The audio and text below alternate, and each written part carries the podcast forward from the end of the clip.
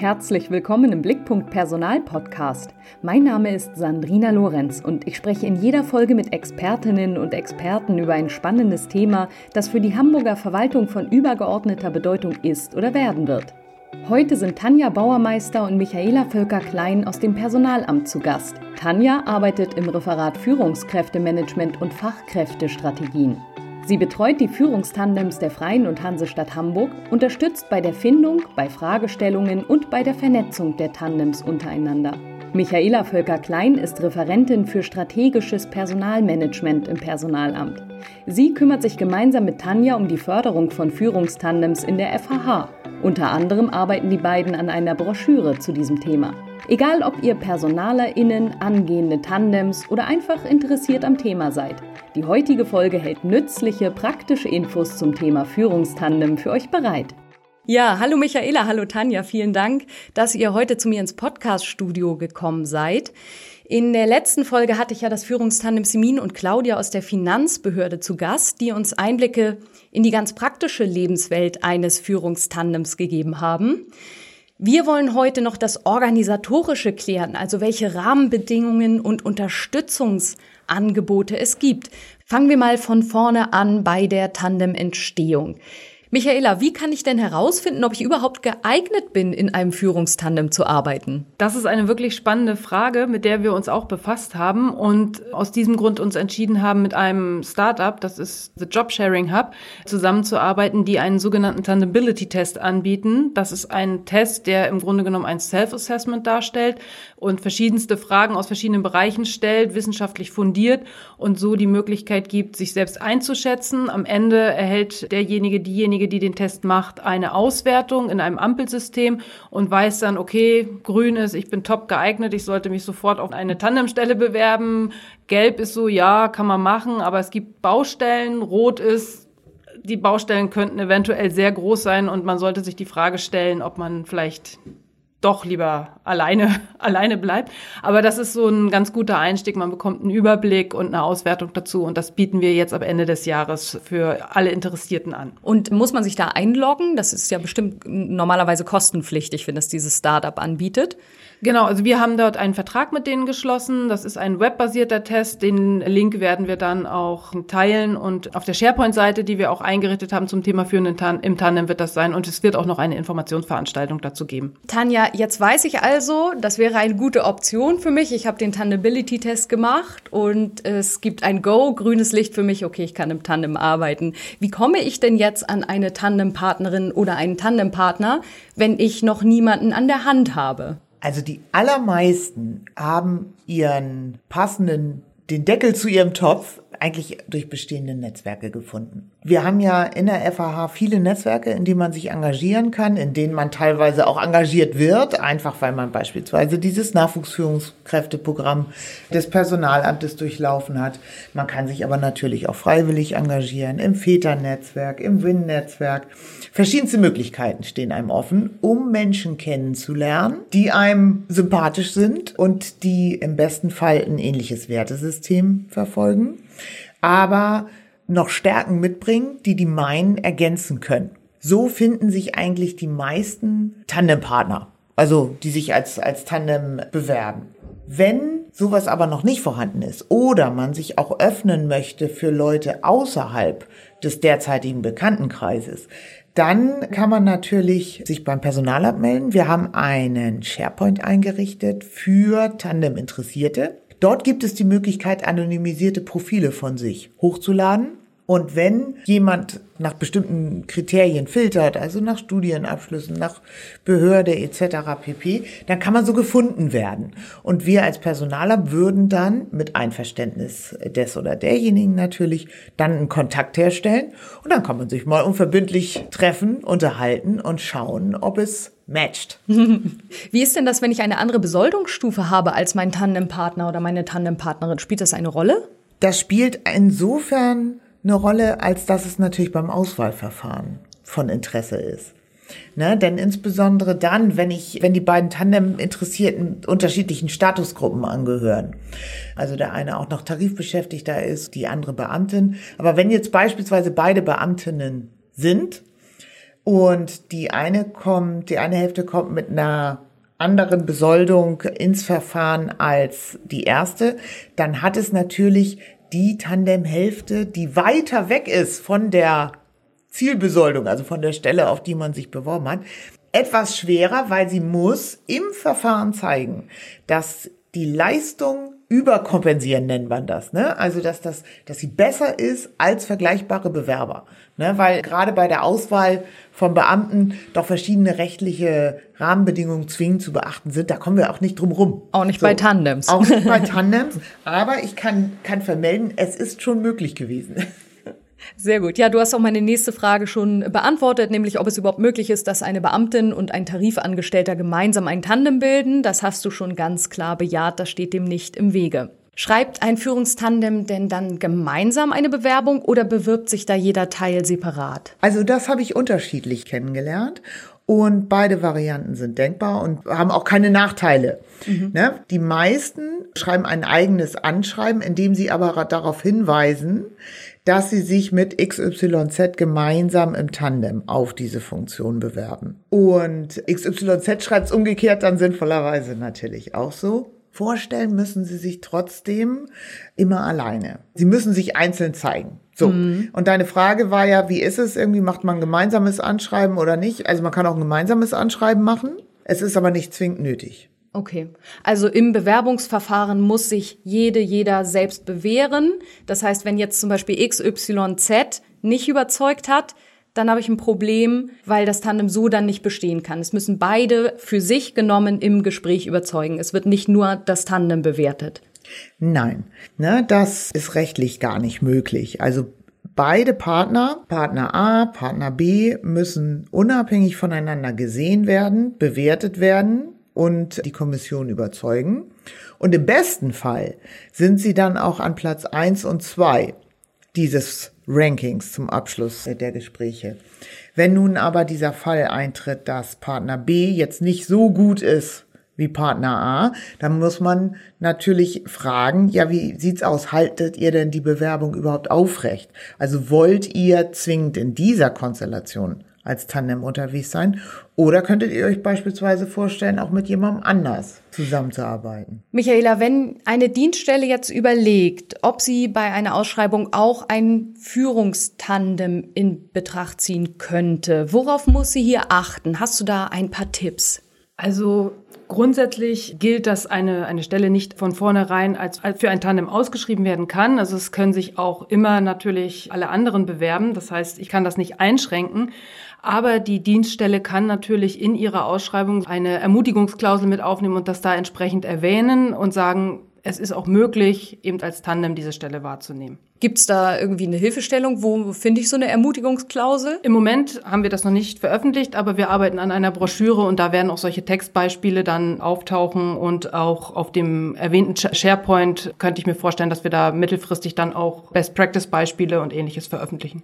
Und wir unterstützen natürlich im Rahmen des Ausschreibungsprozesses. Da haben ja die, das Personal eine Qualitätskontrolle inne, ne, wenn, wenn Stellen zur Ausschreibung gebracht werden sollen. Und wir beraten die Behörden Behörden, wenn sie sich für ein Tandem interessieren, wie so eine Ermutigungsklausel aussehen könnte, weil zum Beispiel die Anforderungen ja jeder Stelle auch unterschiedlich sind. Also ein Beispiel, jetzt gerade aus der jüngsten Vergangenheit war, dass, dass wir gesagt haben, wir begrüßen ausdrücklich die Bewerbung von Tandems, sofern eine ganztägige Besetzung gewährleistet ist. So, und dann weiß so ein Tandem schon mal oder ein potenziell interessiertes Tandem weiß schon mal, aha, wir müssen uns irgendwie dann aber auch so aufteilen, dass wir das dann hinkriegen können. Ne? Oder ich habe jetzt auch mehrfach gesehen, dass in Ausschreibungstexten dann auch immer darauf hingewiesen wurde, dass dieser Haushaltsbeschluss, von dem wir jetzt ja noch gar nicht gesprochen haben, der ermöglicht es ja bis zu 120 Prozent zu gehen. Und dass dann im Ausschreibungstext halt drin steht, also bei maximal 120 müsse dann auch Schluss sein. Ne? Denn tendenziell muss man sich ja als Behörde auch nicht zwingend daran binden. Ja, Lebenslagen und Bedürfnisse verändern sich ja im Laufe der Zeit. Was passiert denn, wenn einer oder beide TandempartnerInnen ihre Arbeitszeit erhöhen möchten? Hängt so ein bisschen davon ab. Also wir haben ein Tandem gehabt, wo die eine Hälfte gesagt hat, aufgrund einer besonderen Lebenssituation muss ich jetzt mal für ein halbes Jahr die Arbeitszeit deutlich reduzieren. Und da hat die andere Hälfte dann gesagt, okay, für diesen Zeitraum erhöhe ich. Da blieb man also innerhalb des geltenden Rahmens und hat dann aber auch so ein bisschen gespielt. Also das geht schon. Nun war ja deine Frage, was ist, wenn einer jetzt über seine beispielsweise 60 Prozent erhöhen möchte oder vielleicht ja auch muss, dann kann das natürlich dazu führen, dass sich das Tandem auflöst und der oder diejenige sich eine andere Funktion sucht. Und das ist, denke ich, auch der, ja, der normale Lauf der Dinge. Ne? Also diese Tandemlösung, das ist was für einen gewissen Abschnitt. Bei manchen ist der Abschnitt sicherlich deutlich länger als bei anderen, aber wenn sich einer oder beide irgendwann dann auch auf die Reise machen möchten und sich verändern möchten, dann ist das auch okay. Ne? Und da muss man gucken, was macht man jetzt mit der zweiten Hälfte. Mhm, genau, die könnte zum Beispiel ausgeschrieben werden, oder? Das ist möglich, ja. Also ich kann natürlich, wenn ich schon jemanden auf einer Stelle habe, einen Part dazu ausschreiben. Das ist grundsätzlich möglich. Tanja, wie kann sich so ein Führungstandem denn inhaltlich aufteilen? Also wir haben jetzt äh, zwei Leute mit 60 Prozent, sagen wir mal, die eben sich eine Stelle teilen mit Mitarbeiterverantwortung und verschiedenen fachlichen Aufgaben auch. Wie kann das Führungstandem sich hier aufteilen? Also bei den Tandems, von denen wir im Moment wissen, hat sich es tatsächlich etabliert, dass der Großteil so arbeitet, dass sie eigentlich immer ansprechbar sind für alle Themen, inhaltlich aber fachlich Rucksäcke tragen. Ne, dann, man darf am Ende des Tages ja nicht vergessen, es sind zwei Teilzeitkräfte, ne, die das ja sonst auch, also das gesamte Spektrum abdecken müssten. Und das muss ja irgendwie auch noch leistbar sein. Ja, absolut. Wer legt denn diese Aufteilung der Führungstandems fest? Können die beiden das ganz alleine bestimmen oder müssen die da noch Rücksprache halten? Mit der Dienststelle zum Beispiel. Ja, da gehe ich jetzt von aus. Also, dass das immer so ein iterativer Prozess ist, ne, wo das Tandem sicherlich mit einem Vorschlag um die Ecke kommt und sagt, so und so können wir uns das vorstellen aber dass natürlich mit der Dienststelle, mit den Vorgesetzten abgestimmt werden muss. Und teilweise gibt es ja auch äh, externe Erfordernisse, beispielsweise, dass man in irgendwelchen Ausschüssen oder Gremien regelmäßig vertreten sein muss, die an bestimmten Wochentagen tagen und schwupps, damit hat das dann die Tandemhälfte abbekommen, die eben an den Tagen auch präsent ist. Aber das muss zwingend im Einklang mit der Dienststelle und den Vorgesetzten passieren. Ja, das bringt mich zum nächsten Thema, nämlich Beurteilung. Also Mitarbeitende sind ja grundsätzlich dann allen zugeordnet. Das hatten wir ja schon, aber das geht technisch nicht. Das haben Simin und Claudia auch schon gesagt. Trotzdem kommt es ja irgendwann zu MAVGs, Mitarbeitervorgesetztengespräche, zu Beurteilungen, die das Tandem schreiben muss. Handeln die hier dann wie eine Person oder muss eine sich sozusagen verpflichtet fühlen, eine Mitarbeiterin, ein Mitarbeiter zu beurteilen, weil es einfach nicht geht, als Einheit zu handeln. Wie ist das, Michaela? Also das Thema Beurteilung ist mit der aktuellen Beurteilungsrichtlinie tatsächlich so, dass es einen Erstbeurteiler gibt, der die Beurteilung schreibt. Und das System sieht sozusagen auch keine zwei Personen an dieser Stelle vor. Insofern ist es im Moment so, dass wir das über einen Beurteilungsbeitrag lösen, dass dann ein Partner, eine Partnerin schreibt federführend die Beurteilung und der andere kann sich beispielsweise dann mit einem äh, Beurteilungsbeitrag einbringen. Für die Zukunft, das Beurteilungswesen ist ja auch in der Überarbeitung, es wird ja auch digitalisiert, werden wir das Thema natürlich berücksichtigen und sind dort auch in der rechtlichen Prüfung, was dort möglich ist, dass eben auch mehrere Beurteiler dort im System hinterlegt werden. Und wie wird das Tandem umgekehrt selbst beurteilt? Da gilt dann wieder das Gleiche wie auch bei der Stellenausschreibung. Jede Person wird für sich bewertet. Das heißt, der Erstbeurteiler des Führungstandems oder die Erstbeurteilerin muss jede Tandemhälfte für sich beurteilen. Gibt es bei Führungstandems denn weiterhin eine Stellvertretung? Immerhin sind es ja auch zwei Teilzeitkräfte, die sich eine Stelle teilen, sind dann 120 Prozent, also sogar mehr als Vollzeit, haben wir schon gesagt. Aber letztlich ersetzt es ja keine zweite Person. Und gerade, was auch Semin und Claudia gesagt hatten, man teilt sich dann eben so auf. Wie ist das? Gibt es grundsätzlich noch eine Stellvertretung oder ist die damit abgeschafft? Wir werben definitiv dafür, auch die Stellvertretung beizubehalten. Und äh, es ist ja so, wie du auch gerade schon sagtest, letztendlich das Führungstandem ist im Grunde genommen eine Person, auch wenn sie von den Kapazitäten her ein bisschen mehr haben. Aber die Erwartungshaltung kann natürlich nicht sein, wenn Tandempartnerin, Tandempartner eins in den Urlaub geht, dass dann der andere Partner, die Partnerin das eins zu eins übernimmt, weil wir eben von Teilzeitkräften reden, die natürlich aus Gründen auch in Teilzeit arbeiten. Insofern werben wir definitiv dafür, auch die Stellvertretung beizubehalten und das in, in gleicher Weise, wie es eben auch stattfinden würde bei einer Einzelperson als Führungskraft so umzusetzen. Mhm. Tanja, du hast eben schon von dem SharePoint gesprochen, wo sich eben Führungstandems finden können. Wie unterstützt das Personalamt denn noch Führungstandems im Entstehen oder eben bei der Arbeit? Also, wir versuchen geeignete Kandidatinnen und Kandidaten, denn wir haben inzwischen ja auch geschlechtergemischte Tandems, gezielt auf die Möglichkeit hinzuweisen. Und dann laufe ich doch erfreulich offene Türen ein. Also eigentlich muss ich sagen, dieses Thema Tandem hat einen ziemlichen Nerv getroffen. Auch bei Leuten, die sich gar nicht in irgendwelchen Familienphasen befinden. Auch bei Leuten, die beispielsweise gar nicht mehr so lange haben, bis sie in Pension oder in Rente gehen und einfach sagen, ich möchte jetzt für die letzten Jahre nicht mehr in diesem, in diesem Tempo weiterarbeiten. Wir versuchen geeignete Kandidaten anzusprechen und auf die Möglichkeit hinzuweisen und zu sagen, Mensch, wie sieht das denn aus? Da gibt es noch einen Kollegen oder eine Kollegin, die gerade in einer ähnlichen Situation ist. Und wie sieht das aus? Kennt man sich vielleicht? Das ist erstaunlich häufig sogar dann schon der Fall. Die Verwaltung ist nicht so groß, wie wir das immer denken. Und dann unterhalten die sich häufig dann auch ohne das Personalamt gezielt weiter. Wir wollen uns auch gezielter einbringen in ein Tandem Roundtable. Es gibt so ein Tandem Roundtable, den hat die Handelskammer eigentlich mal initiiert der richtet sich gezielt an schon bestehende Tandems. Da engagieren wir uns als Verwaltung auch und können da auch gute, gute Impulse mitnehmen, welchen Problemen andere Tandems standen, wie die das gelöst haben.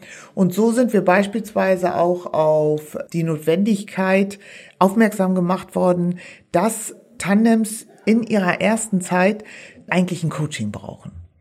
Und wir arbeiten ja über das ZAF mit ein paar Coaches zusammen. Das funktioniert ganz gut. Es gibt auch inzwischen Firmen, die sich spezialisiert haben auf das Coaching von Tandems.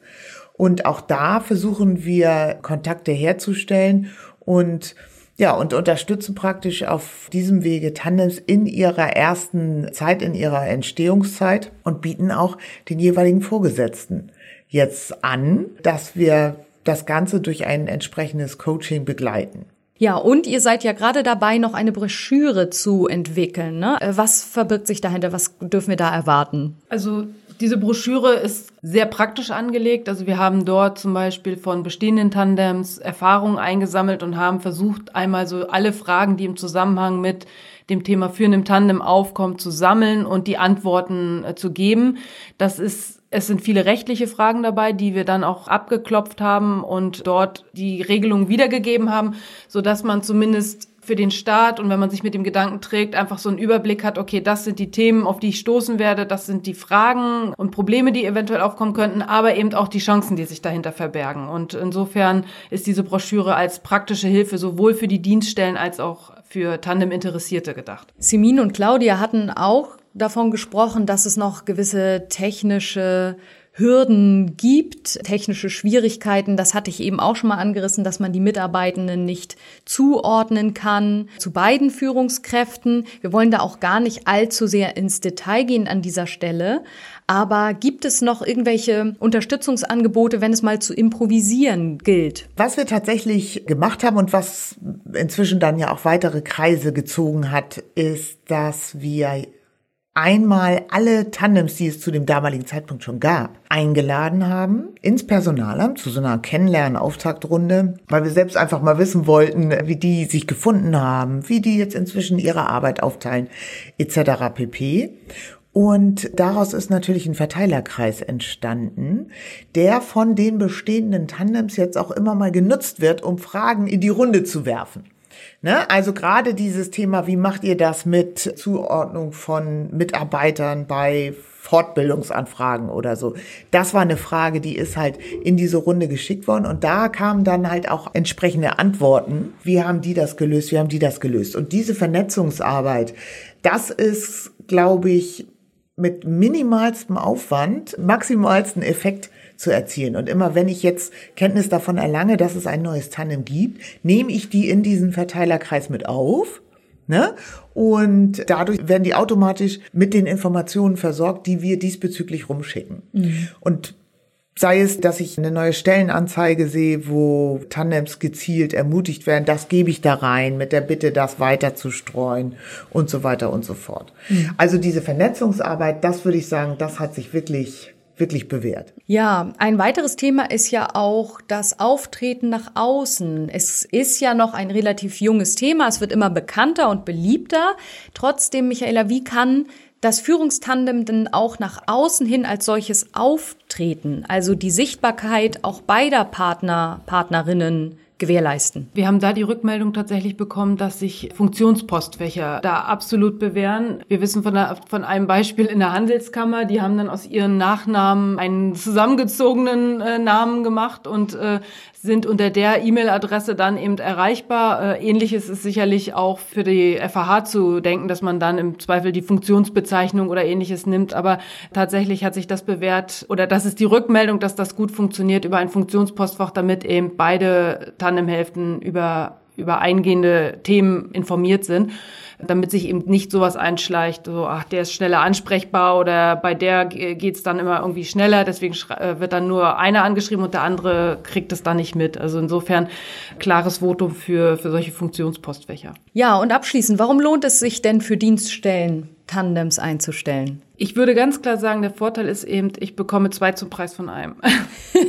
so ein bisschen ins Unreine gesprochen, aber man hat halt einfach zwei Personen, äh, man, man bekommt nochmal mehr unterschiedliche Sichtweisen und wir versprechen uns auch davon, dass mitunter gerade in komplexen Situationen vielleicht auch die Entscheidungsqualität höher ist. Und eben ganz klar, es kann ein Push für das ganze Thema Führen in Teilzeit sein, denn das Hamburgische Gleichstellungsgesetz sagt ganz klar, alle Stellen bei uns sind grundsätzlich Teilzeit geeignet und auch eben Führungsstellen. Und es, insofern ist es einfach wichtig, auch hier Möglichkeiten zu schaffen, es Teilzeitkräften, die fachlich hochqualifiziert sind, die Möglichkeit zu äh, geben, eben in so einer Führungsposition zu arbeiten. Ja, und ich möchte nochmal ergänzen, auch für die Mitarbeitenden, also diejenigen, die in einem Tandem beschäftigt sind, wird das die Arbeitszufriedenheit, Work-Life-Balance deutlich erhöhen.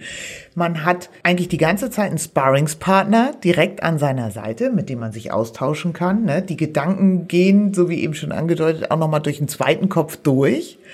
Ne, und hat dadurch natürlich wesentlich geringeres Risiko für irgendwelche Fehlentscheidungen. Und ich erlebe, dass sich gerade junge Führungskräfte oder Personen, die vor der Frage stehen, ob sie sich überhaupt erstmalig an eine Führungsstelle rantrauen, dass die deutlich motivierter sind, das zu tun, wenn sie es nicht alleine tun müssen, ne? sondern jemand an, an der Seite haben. Das ist wie ein permanentes Coaching oder, oder Mentoring, wenn man so möchte. Ich glaube, das ist wirklich für die Mitarbeiter, Mitarbeiterinnen ein echter Gewinn. Und genauso natürlich für Leute, die sagen, wir haben Junior-Senior-Tandem, ne, wo jemand sagt, ich möchte in den letzten x Jahren, die ich habe, ein bisschen kürzer treten, aber möchte das Thema nach wie vor begle gerne begleiten und ich möchte es auch in gute Hände geben können ne? und züchte mir da jetzt mein Nachfolger, meine Nachfolgerin schon ran. Ideal. Es kann, also da kann es nur Gewinner geben. Bei den Dienststellen sehe ich immer ganz entzückte Augen, wenn sie sehen, dass sie halt 120 Prozent bekommen können, wo sie sonst vorher nur 100 Prozent hatten. So, und da viele Betriebswirte bei uns unterwegs sind, muss man auch sagen, klar, das ist mathematisch, betriebswirtschaftlich absolutes Fund, mit dem wir da jetzt seit 1.1. durch den Haushaltsbeschluss wuchern können. Ja, Michaela, Tanja, vielen Dank für das interessante Gespräch und weiterhin viel Erfolg bei der Arbeit. Wenn euch der Podcast gefallen hat, lasst uns doch gerne eine Bewertung da. Wir freuen uns auch über Nachrichten mit Themenwünschen, Anregungen und Feedback an blickpunkt.personalamt.hamburg.de. Und wenn ihr keine Folge verpassen wollt, könnt ihr den Podcast selbstverständlich auch einfach kostenlos abonnieren. Mein Name ist Sandrina Lorenz. Vielen Dank fürs Zuhören und hoffentlich bis zum nächsten Mal.